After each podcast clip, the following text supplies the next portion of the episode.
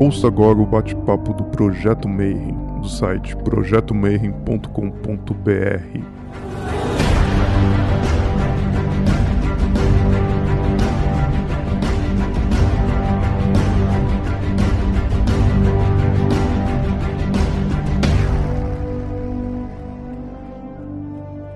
Bom dia para você que é de bom dia, boa noite para você que é da boa noite. Boa tarde, se você acabou de receber a notificação e está vindo aqui no YouTube para assistir. Eu sei que você já viu ali, tem Jurema, Catimbó, então você já está interessado. E hoje a gente vai chamar uma pessoa que a gente chama de coração, que a gente está há muito tempo sem dar um abraço nela. Ela já palestrou com a gente no simpósio, né? Para você que está aí no futuro, a gente continua aqui em 2021, a gente está trancado. A gente geralmente fazia encontros físicos, né? Onde o pessoal palestrava e tal. E como a gente não consegue, a gente está fazendo encontros virtuais para passar conhecimento e informação para vocês. E hoje eu chamo uma mestra na arte de Jurema de Catimbó. É uma pessoa que a gente ama de coração, vocês não têm noção como ela é fofa. Então, minha querida Deia, como é que você está? Boa tarde. Boa tarde, Marcelo. Ah, estou bem, graças a Deus, mesmo no meio de tanto caos, mas estamos bem, firmes e fortes e com a nossa fé redobrada.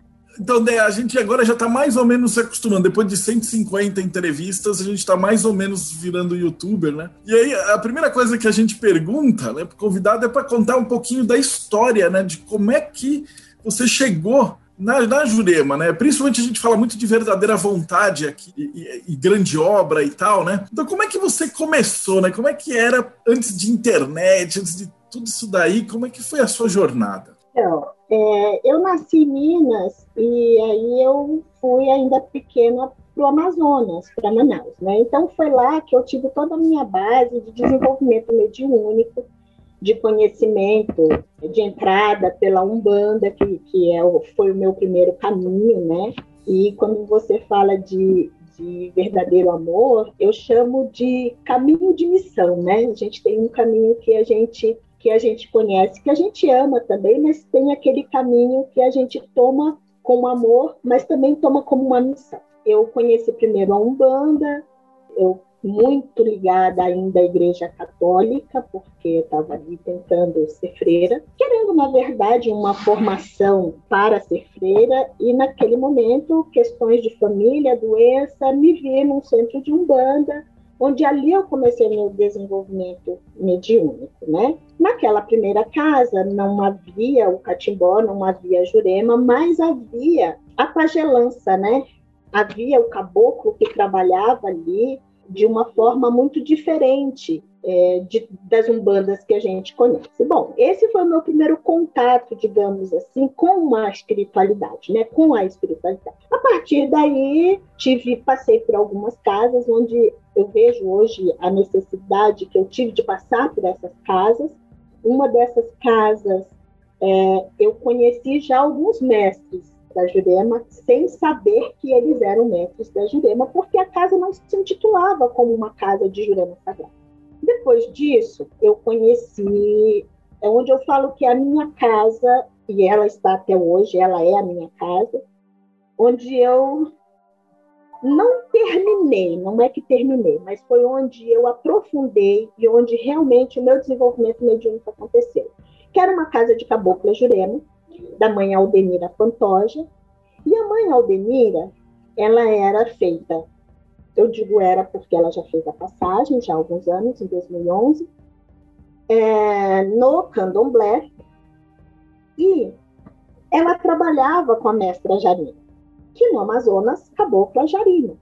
E a mãe de santo dela, Abigail de Canaboji, do Rio de Janeiro, nascida em Recife, filha de Zé Pilintra, filha de Maria Luziária, que são grandes mestres dentro da Jurema, quando ela encontrou esta encantaria, esses mestres, dentro de uma umbanda, dentro de uma pagelança, dentro de uma encantaria amazônica, ela se apaixonou e ela viu que ali a energia não era diferente da energia de Monjurema. Então, neste momento da minha vida, eu, uh, mais necessariamente da vida da minha madrinha, da Aldemira, É, era a Jurema do Nordeste se encontrando com uma Jurema do Norte, que ainda não tinha esse nome de Jurema, mas que era. Que ela existia, que era a força, que era a energia desta Jurema Sagrada. Então, foi nesse momento que é, eu me dou conta de que eu estava diante de uma religião ou de um culto que não era Umbanda. Né? E ali eu comecei o meu desenvolvimento. É, nesse momento, uma, a, a Jurema ela é um culto iniciático, onde a gente passa por determinadas, por determinadas é, iniciações, por determinados ritos, né? Só que lá, de uma forma muito diferente, acontecia assim: a, a mãe Jurema chegava, acabou que a Jurema chegava e falava assim: então, filha, uh, sábado vamos para a cachoeira 4 horas da manhã. E a gente ia, a gente sabia que tinha que levar alguns elementos, a gente ia sem saber o que, ia, o que iria acontecer na verdade. E ali a gente tomava as nossas obrigações. E assim, a percepção para você ver que no momento em que não tem internet, não tem livros, não tem nada, e continua assim até hoje, embora hoje a gente tenha assim, é, né, uma, uma, uma bibliografia para ser estudada, ainda muito pequena, é, de uma forma oral. Todo o conhecimento da Jurema é vivência e oralidade. Né? Então, nesse momento, eu me dou conta de que eu participava de um culto lindo e maravilhoso, onde toda a encantaria amazônica estava ali, e também é nesse momento que o caboclo Tupinambá toma a frente da minha coroa e começa a me guiar pelos caminhos, ele e a mestra Jarina. Então, hoje eu falo, né, eu não saberia ser de outro caminho, fazer outra coisa dentro da minha espiritualidade que não fosse lidar com essa energia mágica, linda, forte, sabe, suprema. Então, foi nesse momento. E aí eu tinha o quê? Os meus 17, 18 anos, por aí, né? Então, lá se vão uns 40 anos, né? Olha aí, falando a minha idade. Então, é nesse momento que eu conheço a, a Jurema. E aí passou 40 anos dedicados só para isso. Exatamente. Primeiro, me dediquei bastante à Umbanda, tenho uma formação sacerdotal, mas indo na contramão do que hoje a gente vê. Um dia eu ouvi de uma entidade querida minha que a gente não se forma sacerdote, a gente precisa se sentir. Tanto que, ah, até bem pouco tempo, quando alguém me chamava de mestra, eu falei assim, gente, eu não me sinto mestra. E eu, vou entender, e eu entendo que eu não sou mestra de Jurema. Para você ser mestre de Jurema, você tem que ter todo um clã já formado, né? Você tem que ter toda uma tribo ali, você tem que ter filhos e netos. E eu sempre fui muito reticente, né? Eu aponto caminhos. Eu acho que a minha missão dentro da Jurema é isso, é fazer o que eu estou fazendo aqui, dizer o que, que é a Jurema e a pessoa ir buscar o seu caminho. Então, são 40 anos, sim, dedicados a essa Jurema e também dedicada a Umbanda, né? que primeiro a Umbanda se solidificou e depois a Jurema se tornou meu caminho de missão.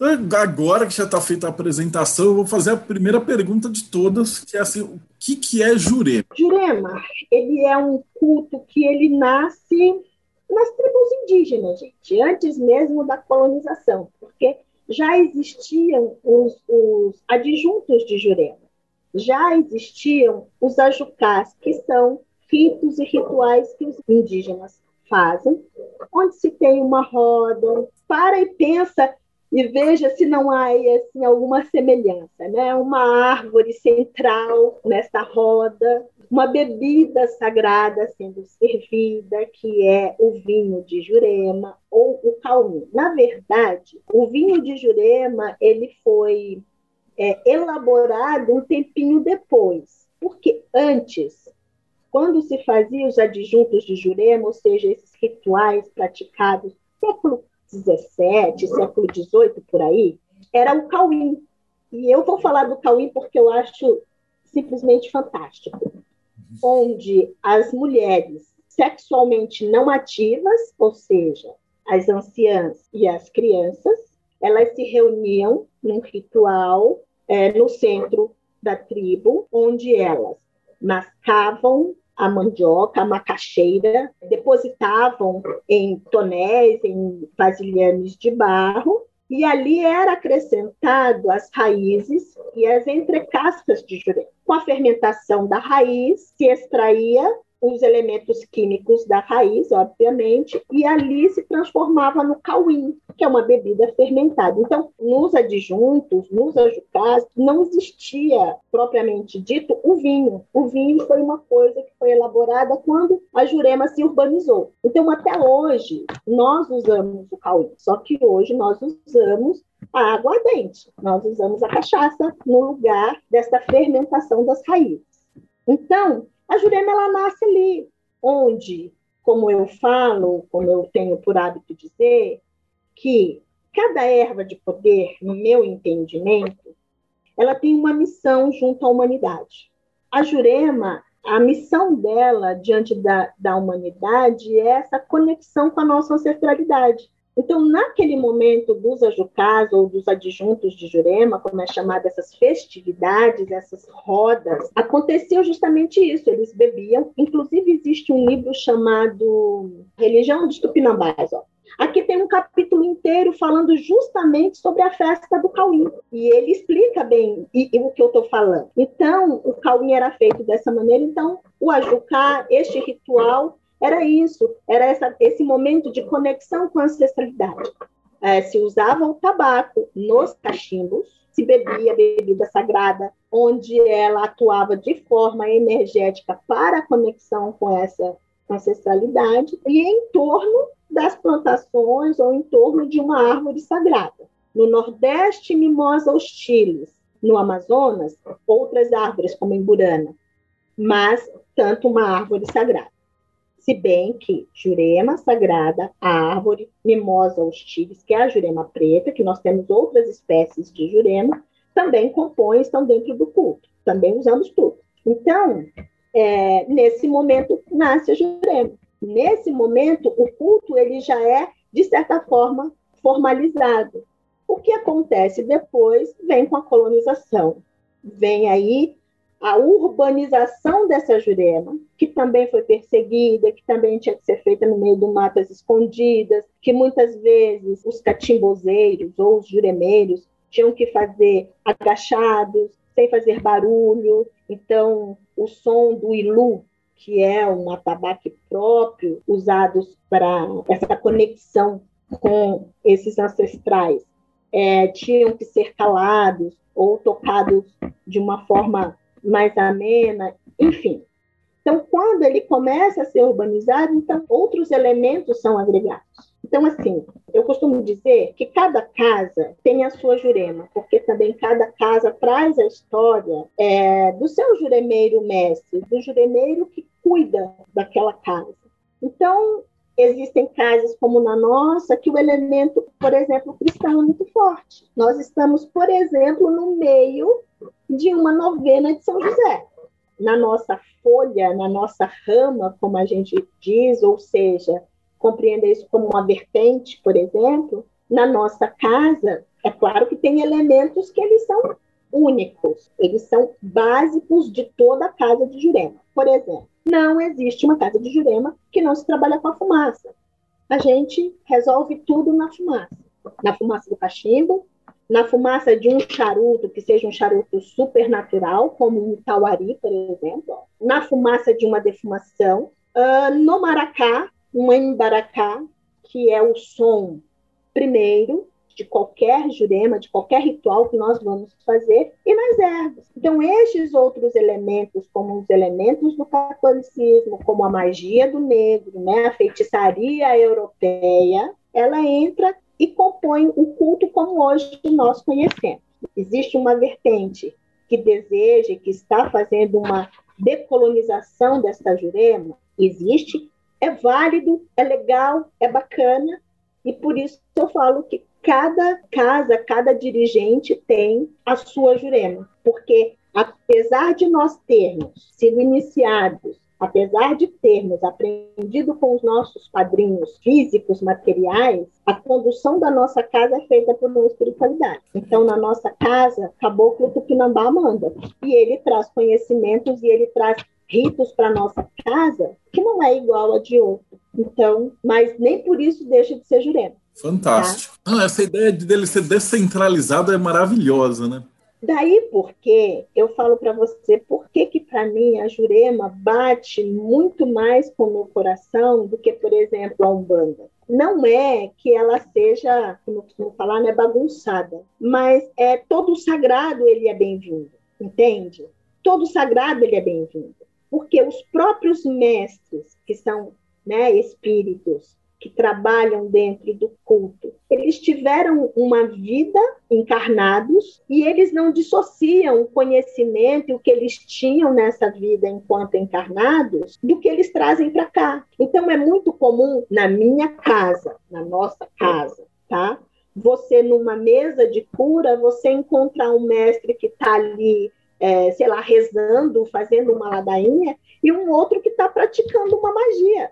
Quer dizer, se bem que para mim tudo é magia, tá, gente? O fato de pegar uma energia e, e dar uma determinação para ela, seja com que elemento, então, é, mas eles estão em quê? Em conhecimentos diferentes, em fundamentos diferentes. E eles estão no mesmo espaço, trabalhando em prol de um mesmo objetivo, sendo assim tão diferentes. É, isso é lindo, até todos os caminhos estão levando ali para o bem, né? Exatamente. Então, a segunda pergunta básica, antes da gente começar a aprofundar um pouquinho mais, é o que, que é o catimbó? Ó, algumas pessoas vão dizer para você, ah, Jurema e catimbó têm o mesmo sentido, o mesmo peso, o que também não está errado. Mas para nós, da nossa casa e da minha vertente, o catimbó é o quê? É a ritualização dessa tradição. Por quê? Para mim, ou para nós, entenda a Jurema Sagrada, o culto, como uma grande árvore. É que é assim, quando a gente fala em Jurema, nós estamos falando de quatro conceitos e quatro elementos, quatro coisas diferentes entre si, tá?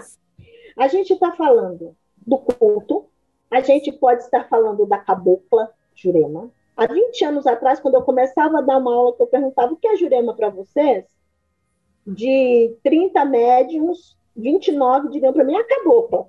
Hoje em dia já mudou bastante, mas nós estamos falando uh, do culto, nós estamos falando da bebida sagrada, nós estamos falando da cabocla e nós estamos falando de uma espécie de árvore. E que dentro da nossa tradição, a gente inclusive coloca cada um desses elementos ligado a um elemento diferente. Por exemplo, a bebida está ligada ao elemento água, a árvore é o elemento terra, o culto ao elemento fogo, porque ele é transformador. E a cabocla é o elemento ar porque ela traz a cura. Então, o catimbó, para a gente, é a ritualização dessa tradição. É como a minha casa, ou cada vertente, ou cada casa vai ritualizar o seu trabalho. Embora, na língua tupi-guarani, cá significa erva. Né? A gente fala catimbó com C, mas se a gente fosse, a linguagem é viva e ela se transforma. Né? Então, se nós fôssemos pegar como o caboclo tupinambá me ensinou, como ele falava, Caá significa erva em tupi-guarani. E timbó é um cipó que os indígenas usam para pescar. Por quê? O timbó ele tem uma constituição química que, quando batido na água, ele consegue tirar por um, um espaço o oxigênio daquela água e os peixinhos boiam. Ele vai lá, pega o peixinho sem ter que pescar literalmente com vara, com, com, com rede ou qualquer coisa com vara. Então, o timbó é o quê? É um cipó que ele adormece. Então, um dia o caboclo Tupinambá falou para mim, filha, catimbó é o quê? É o culto em que adormece esta matéria de vocês para que vocês possam entrar em conexão com a ancestralidade, para que vocês possam ter essa ligação com uma espiritualidade que está dentro, mas que também está fora. Então, o catimbó, para nós, além de significar é o cipó que paralisa, o cipó que adormece, a fumaça do mato, o vapor da erva, que é o que, o que digamos, etimologicamente a palavra significa, para nós é a ritualização do próprio culto. Qual que é a sua definição, né, depois de 40 anos mergulhado assim na erva, no fumo, na jurema e tal, o que, que é magia para a senhora? Magia para mim é tudo aquilo que você pode fazer, dando uma determinação, dando um, uma, uma, um direcionamento para aquele desejo ou para aquela vontade, é a materialização de um querer, né? E este querer pode ser simples, uma coisa simples até, por exemplo, a cura de um coronavírus. Então, quando, é, por exemplo, eu pego o meu cachimbo, eu coloco a ervinha ali, eu coloco fogo, e cachimbo, para mim, tem uma simbologia perfeita, porque ele trabalha os quatro elementos, eu estou fazendo uma magia quando eu jogo essa minha fumaça e determino que ela vai em determinado lugar, que ela cumpra alguma missão ou algum pedido que eu estou fazendo para ela. Então, magia para mim é ato simples e ato rotineiro. Todos os dias eu acredito e quase todas as horas a gente está fazendo uma magia sem ao menos perceber, porque no próprio ar que a gente respira, no próprio pensamento, que a gente direciona, na fumaça que a gente expande, na velhinha que a gente acende, na plantinha que a gente rega ou planta. Então, perfeita. Então vamos lá. É, o Cláudio Dueck ele perguntou: é possível passar um paralelo de comparação entre a Jurema e a, a ayahuasca? Olha, enquanto erva de poder, tudo bem, a gente não tem muito o que falar, porque são ervas mães, são ervas professoras, são ervas de poder na forma como ela atua, tanto no nosso organismo quanto energeticamente, é um pouquinho diferente. Por exemplo, é, a gente já teve visitas de algumas pessoas que, que consagram a ayahuasca na nossa casa, num dia de trabalho de Jurema, e a pessoa chegar para mim e falar assim: então, eu queria beber a bebida, eu queria consagrar a Jurema, né? Eu queria tomar o vinho de Jurema. E aí a gente entra numa questão assim, por exemplo, na nossa casa, nós temos três formas de elaborar o vinho de Jurema. Uma eu chamo de forma didática. O que é esse vinho didático, digamos assim? Porque eu dou muitas palestras, eu vou em muitos lugares, e aí eu falo, você pode estudar Jurema 40 anos, tá? Mas se você não sentir a força, não valeu de nada. Não, é nada com nada, nada a ver. E aí a pessoa pega e fala, né, que ela quer consagrar a Jurema. Eu falo, então, eu posso até te dar o vinho, que no, o vinho de trabalho é outro tipo, é uma elaboração diferente, tá? E aí, só para complementar essa parte dos três, o terceiro é o vinho iniciático, é aquele vinho que só quem vai ser iniciado toma. Ele não é não é dado a todas as pessoas. Então, o vinho didático é aquele que eu uso lá na aulinha, quando eu abro uma mesa, que eu tenho vários médios, mas eu não sei como é que esse médium vai lidar com a energia da Jurema. Então, digamos que é um vinho mais suave, é um vinho energeticamente mais leve, para quando acontecer a conexão não ser um tranco, né? Não ser uma coisa meio violenta, digamos assim. O segundo vinho, que é este vinho que às vezes as pessoas querem consagrar, eu até deixo a pessoa beber, até ofereço para a pessoa dentro de toda essa claridade. Só que a forma dela atuar no nosso organismo é totalmente diferente da ayahuasca, por exemplo. Por quê? Essa jurema, ela vai atuar em você no momento em que você não estiver na vigília, ou seja, quando você dormir.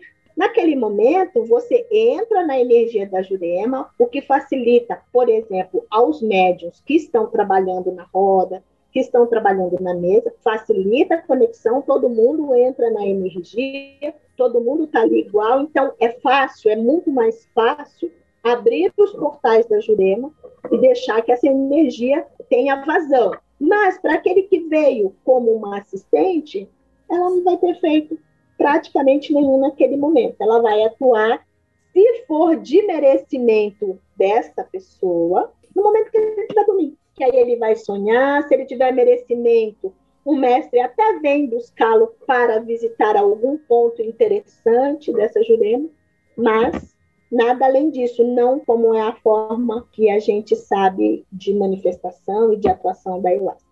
Eu entrevistei um pessoal da ayahuasca ele, ligado com a Umbanda e eles falaram que a, a parte da Umbanda de incorporação é separada da parte da bebida sagrada que você vai ter o acesso a parte da gnose. Então, na Jurema, isso está conectado. Sim, na Jurema está. Agora, veja bem, eu conheço pessoas, inclusive, que trabalham com a bebida sagrada dentro da religião de Umbanda. Então, é assim: a gente precisa entender que Jurema é Jurema e que Umbanda é Umbanda. ok?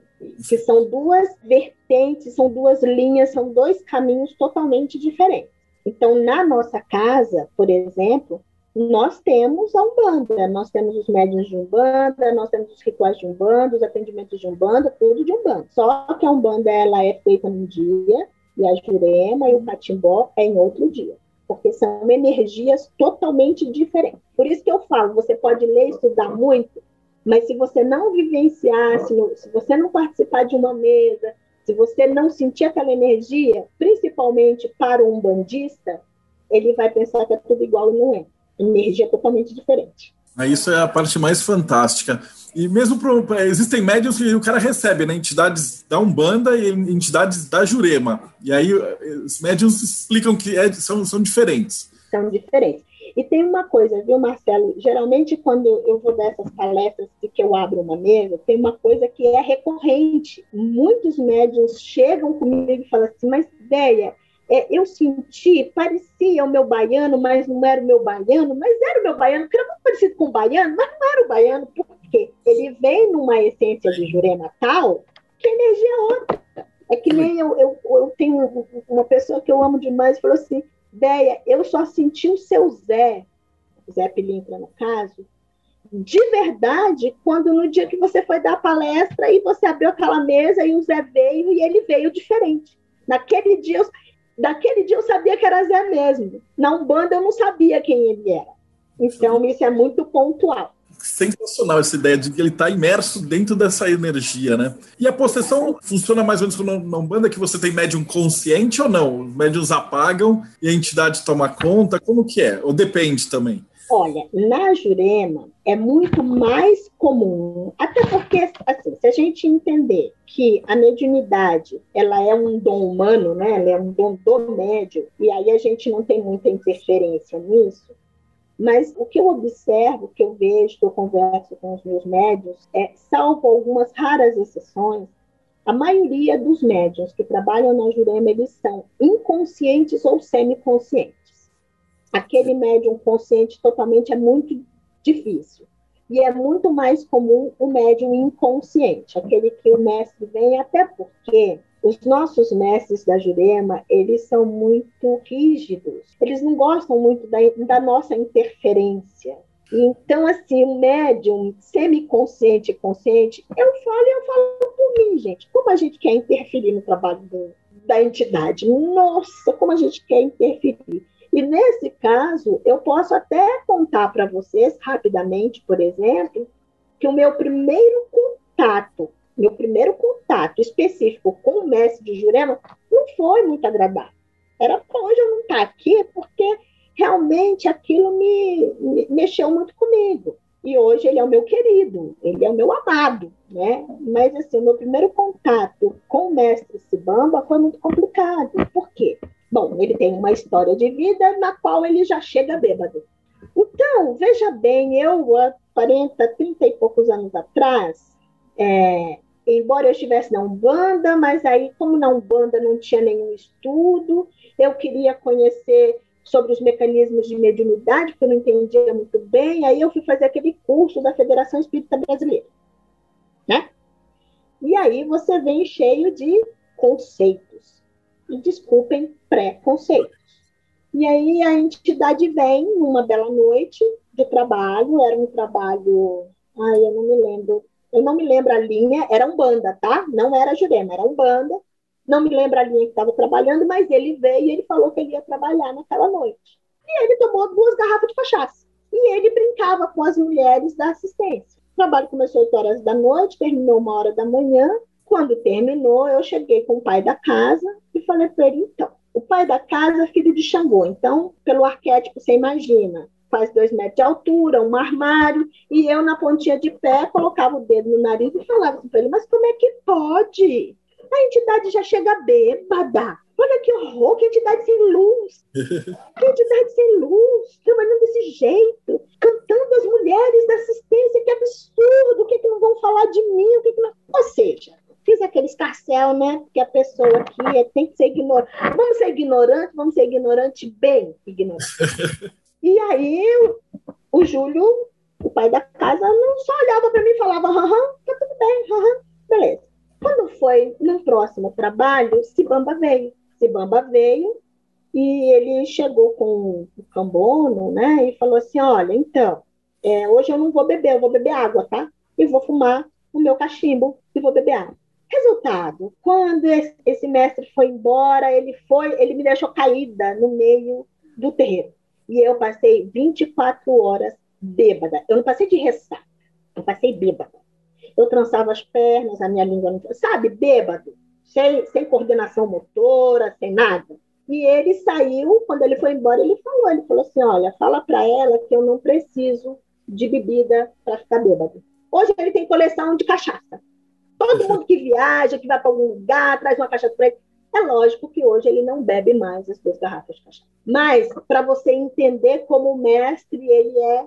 Então, o médium, semiconsciente e consciente, vai atrapalhar, vai interferir. Então, na maioria, os médiums trabalham de forma inconsciente. Mas isso é fantástico, essa, essa colocação assim. Não, porque a gente sabe que eles não trabalham com. Isso vem muito de preconceito, de falar que assim, ah, o pessoal da banda, eles bebem.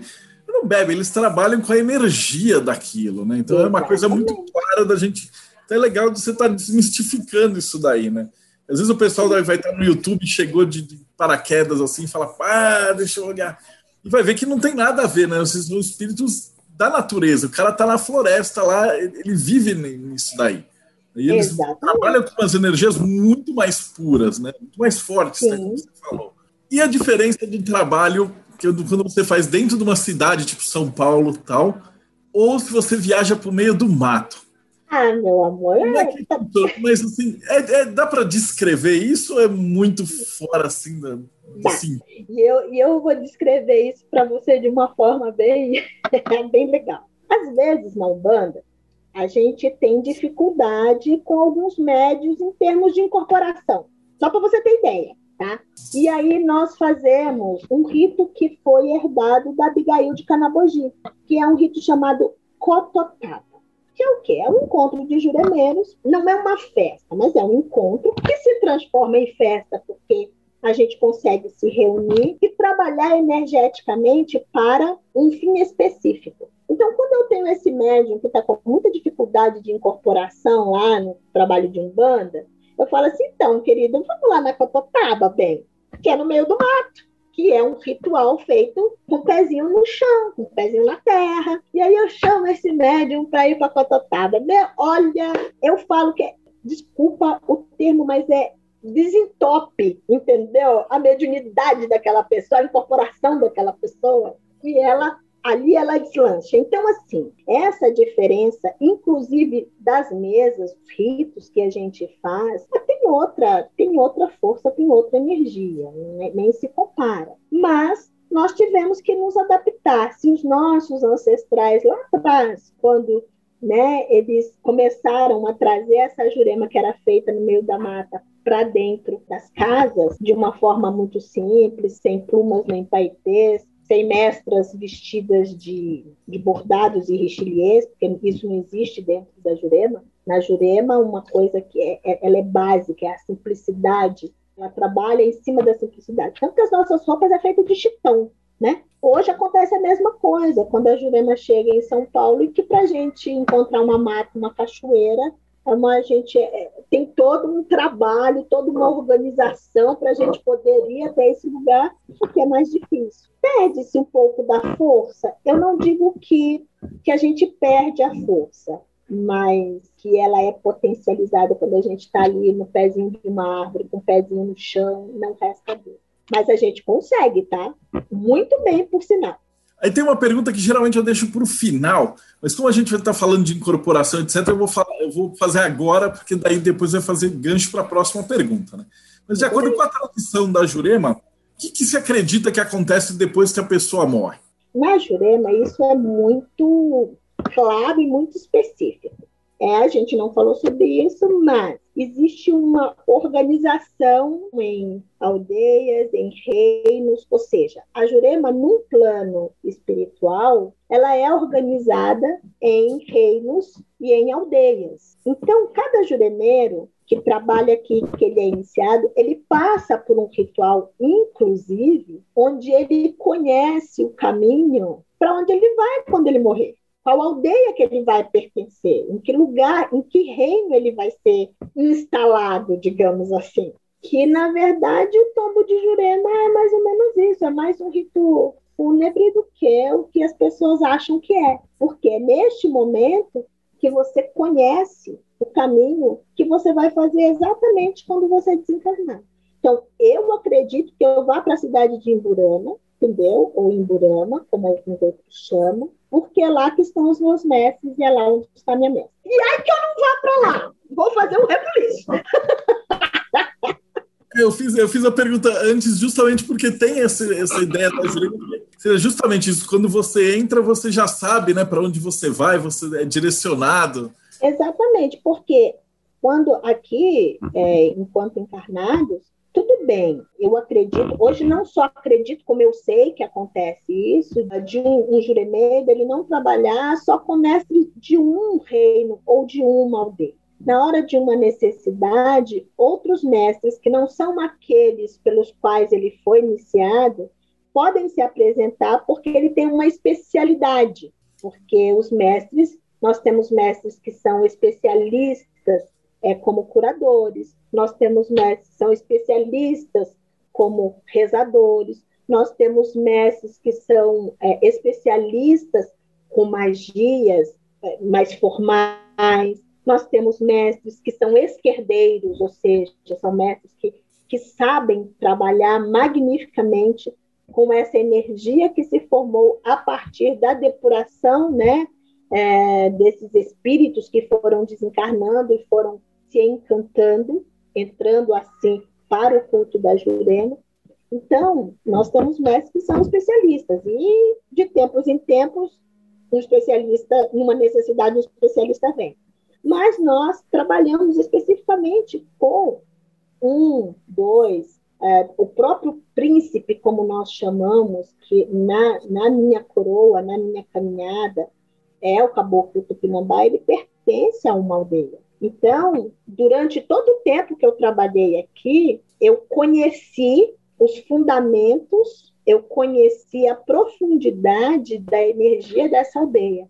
Então, não faz sentido eu ir para um lugar com o qual eu não tenho afinidade. E aí, quando você quando a gente, né, no meu caso especificamente, você observa por que, que eu saí de Minas e fui para o Amazonas, né? Minha vida poderia ter sido diferente, meus caminhos poderiam ter sido outros. E aí vem o meu próprio nome sagrado, porque o Filha d'Água que eu uso foi um nome sagrado que eu recebi em outra língua, né, que eu recebi do Tupi Guarani, Membiriguaçu, no momento em que eu estava sendo iniciada debaixo de uma cachoeira. Então, a minha afinidade, ela está toda com esse elemento água. Eu sou Membiriguaçu, significa filha da água grande. Então, água grande cachoeira, não água grande mar, água salgada. Então, eu tenho toda essa afinidade com esta energia que está nas águas. Então, como é que eu vou para uma aldeia que a origem dela, a força dela está no fogo? É muito bacana isso, porque a gente já está trabalhando na grande obra, já pensando na pós-grande obra, né? A gente brinca oh. muito de a verdadeira vontade é grande obra. Mas na Jurema parece que eles já trabalham com a grande obra na, na próxima vida, né? Já lá de lá é tudo um fio já longo. Está tudo interligado, amor. Somos todos um e estamos todos no mesmo lugar. Coisa maravilhosa. E para quem está começando agora, que, que, referências você pode passar de bibliografia, é, sites bacanas, é, lugar para cara? Porque assim, eu imagino que assim como todas as outras religiões, você tem muita, muita gente séria, mas também deve ter muito picareta. Então, oh. que, que, conselhos você daria para uma pessoa que está chegando agora para ele saber assim, poxa, ó, esse lugar é sério, esse lugar é bacana, é, o que, que a pessoa tem que prestar atenção para ver se ela está entrando numa coisa que realmente vai, vai trazer um bem para ela? Olha, Marcelo, a primeira coisa que eu vou falar é que, assim, né, com o tempo, a gente observa que nos caminhos da Jurema, você não pode, em momento algum, ter pressa. A pressa é inimiga de uma formação, de, do caminho da Jurema em si. Primeiro, porque é, tudo bem, você é, você pode ler muito sobre, você pode aprender teoricamente muito sobre Jurema, né? Como eu falei anteriormente, hoje nós temos monografias, nós temos historiadores, nós temos pesquisadores que fazem um trabalho incrível em relação a, a traçar essa história da Jurema, a trazer né, fatos históricos, né, referências históricas cabíveis e sérias para o nosso conhecimento de hoje. Porém, Jurema, aquilo que eu falei, primeiro, tem essa coisa da oralidade, e segundo, tem a vivência. Se você não internalizar o fato, o ato de trabalhar com o maracá numa mesa de cura, todo o seu conhecimento teórico cai por terra, porque tudo é manipulado, toda a energia, toda a magia, ou tudo aquilo que o seu mestre, a sua entidade, dentro da Jurema passa para você está nos diferentes movimentos que ele vai fazer com o maracá. Até o som do maracá tem que ser decifrado. Olha, tem uma coisa bem interessante. Os médios vão, ah, primeiro momento na casa, eles vão adquirir o seu primeiro maracá. Então tem aquele médium que é leonino. O que, que ele vai querer? Maracá mais lindo, mais bonito, aquele que tiver mais pena, né? aquele que tiver mais colorido, enfim. E no final das contas, aí ele traz um maracá bem pequenininho, chega e fala assim, com a cara de decepção, né? Fala assim, ai, madrinha, olha, eu queria um maracá assim, essa e frito, né? Lindo, com penas azuis, pena de pavão, não sei o que, não sei o que, mas olha, no final eu tive que trazer esse. Por quê? Até o som do maracá traz para a gente o elemento que ele trabalha: fogo, terra, ar. É simples assim. Então, a primeira coisa que eu falo para quem né, ouvir o chamado, é que não tenha pressa, porque tudo tem a sua hora dentro da Jurema. Não é uma coisa que você chega hoje, por exemplo, e pega um cachimbo, compra um cachimbo. Para você ter ideia, Marcelo, eu tenho uma loja de produtos religiosos. Eu não vendo cachimbo de Jurema mais. Ah, legal, né? Estou perdendo dinheiro né? em época de pandemia, mas mas veja, porque eu tenho um compromisso, uma responsabilidade diante do culto que eu pratico. Então, aquela pessoa, ela não sabe, ela não tem a mínima noção que vai lá comprar um cachimbo, que este cachimbo de Jurema, ele tem um mistério e que ele não pode ser usado de qualquer maneira. E que para ele ser usado de forma sagrada, ele tem que ser consagrado. E isso você não vai aprender com um mês que você está na corrente, que você está no grupo, que você está na casa. Eu não vou te dar um cachimbo para você fumar se você não estiver preparado. E aí tem médium que teima. Já aconteceu de médium passar mal porque teimou, eu me irritei. Eu digo, então vai lá, meu amor, tome. E daí a pouco a pessoa está lá desmaiando. Então a primeira coisa que eu falo é que não tenha pressa. E dentro desse caminho de não ter pressa, ela tem que ler sobre muitas coisas, porque a Jurema e o Catimbó está inserido em vários lugares, em vários conteúdos. Por exemplo, tem um mestre que ele, ele trabalha magnificamente com uma magia mais tradicional. E aí o médico chegou para mim e falou assim, madrinha, então, o mestre está passando um, uns símbolos aqui para mim, eu não sei o que, que significa, eu estou ficando angustiada, eu digo, pesquise, para procurar saber o que, que é, porque eu não sei tudo. Eu não sou o tipo de, de dirigente ou de mestre ou juremeira que sei tudo, eu não sei tudo. Então, vá procurar, é um, é um mistério, eu falo, é um fundamento da, do seu mestre para com você. Então, as fontes, elas são diversas. A gente precisa ler os livros de história para compreender o contexto, por exemplo, de um mestre que vem e é extremamente rígido, machista, ou ele traz em si determinados hábitos que nós não temos entre nós. Então é preciso saber dos hábitos e dos costumes da época daquele mestre, porque quando ele vem, ele também dá, né? Data de nascimento, nome completo, enfim né? Cidade onde nasceu, tudo bonitinho. Então, vamos procurar saber. Então, essa bibliografia ela é extensa. Eu falaria que o primeiro livro que toda pessoa que estiver interessada, não é um livro muito gostoso de ler, porque também traz aqui né, alguns preconceitos e tal, é o primeiro livro que precisa ser lido, Meleagro, Meleagro de Câmara Cascudo, porque ele fala deste catimbó da década de 50.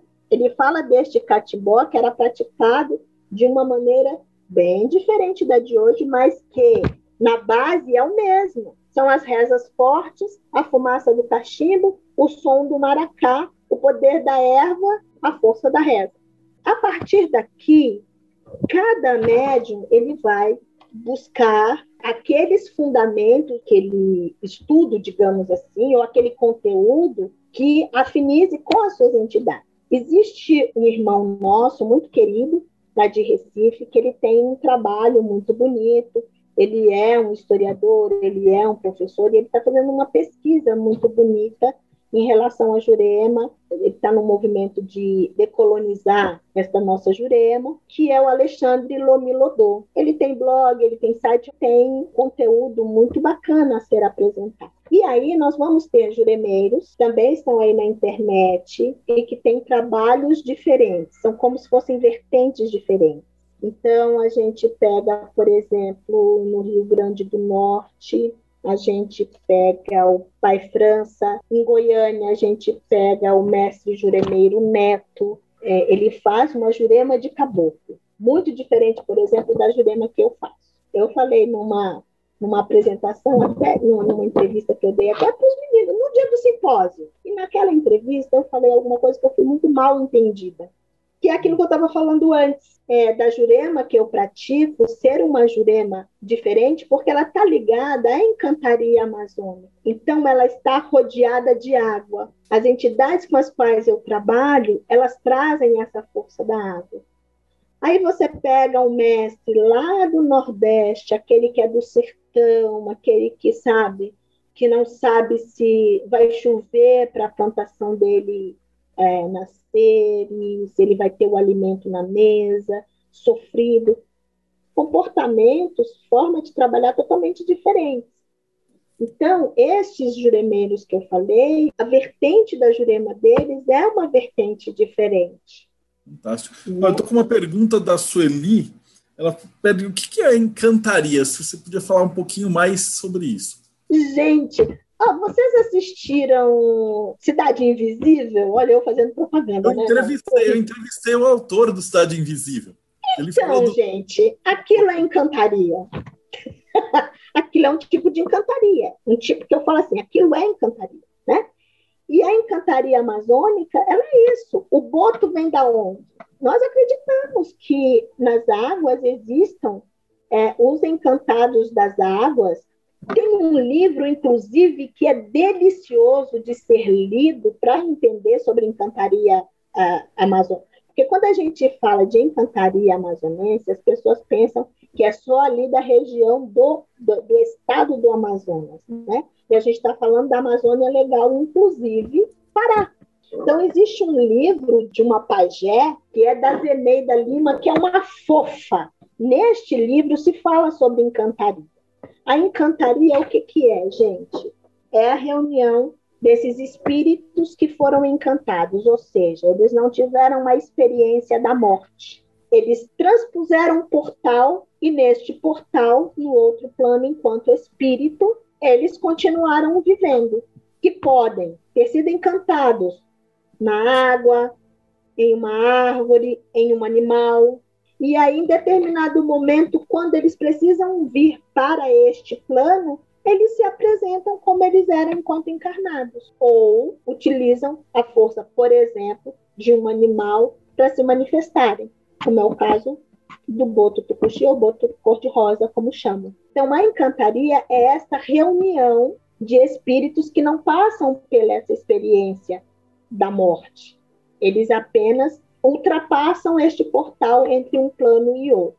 E foi justamente o que aconteceu, por exemplo, com três irmãs, princesas que, que nós chamamos de princesas da Turquia, e aí eu acho muito engraçado, porque antigamente no Nordeste, essas princesas elas não se manifestavam, e agora elas já aparecem no Nordeste, porque elas eram lá do Amazonas muito cultuadas do tambor de Mina, elas migraram para essa Umbanda e para essa encantaria amazonense. Então, se você ouve falar sobre a cabocla mariana, a cabocla erondina, a cabocla jarina ou mestra mariana, mestra Erundina ou mestra Jarina, você está falando de três irmãs que foram encantadas e a história é linda. Ah, e por falar nesse negócio de, de encarnação e volta, tal, o Luiz Covo está perguntando assim: é, na perspectiva da Jurema, existe reencarnação? O mestre ele poderia reencarnar? Eu não sei porque ele ia vir, mas ele poderia com alguma missão? Como é que. Poderia, funciona? poderia. É que assim, esse sistema reencarnatório eu vejo como unificado assim dentro dessas matrizes que a gente trabalha. Então poderia. O que acontece é que a maioria prefere trabalhar vindo nas mesas de Jurema, né, que nem tem um, um linho dentro da Jurema, nós não falamos pontos cantados. Nós chamamos de linhos ou linhas, né? Que é do Zé, né? Que a gente canta. Estava sentado numa mesa da Jurema, afirmou seu ponto, balançou seu maracá. Ele saudou, foi a Jurema Preta. Seu José Pilintra deu um tombo e vem cá. Então, ele está do lado de lá, pode vir para o lado de cá, como pode incorporar, mas, né, a grande maioria prefere, eu acredito, trabalhar dessa forma. Mas nada impediria de um espírito reencarnar. Tem uma pergunta do Norton, ele fala assim: adorei esse comentário do Zé, né? É, é, será que você poderia trazer a sua visão sobre em qual momento ocorre uma transição da entidade Zé Pilinta do mestre juremeiro para a linha dos malandros? Na necessidade de trabalhar e ter que trocar de roupa, né?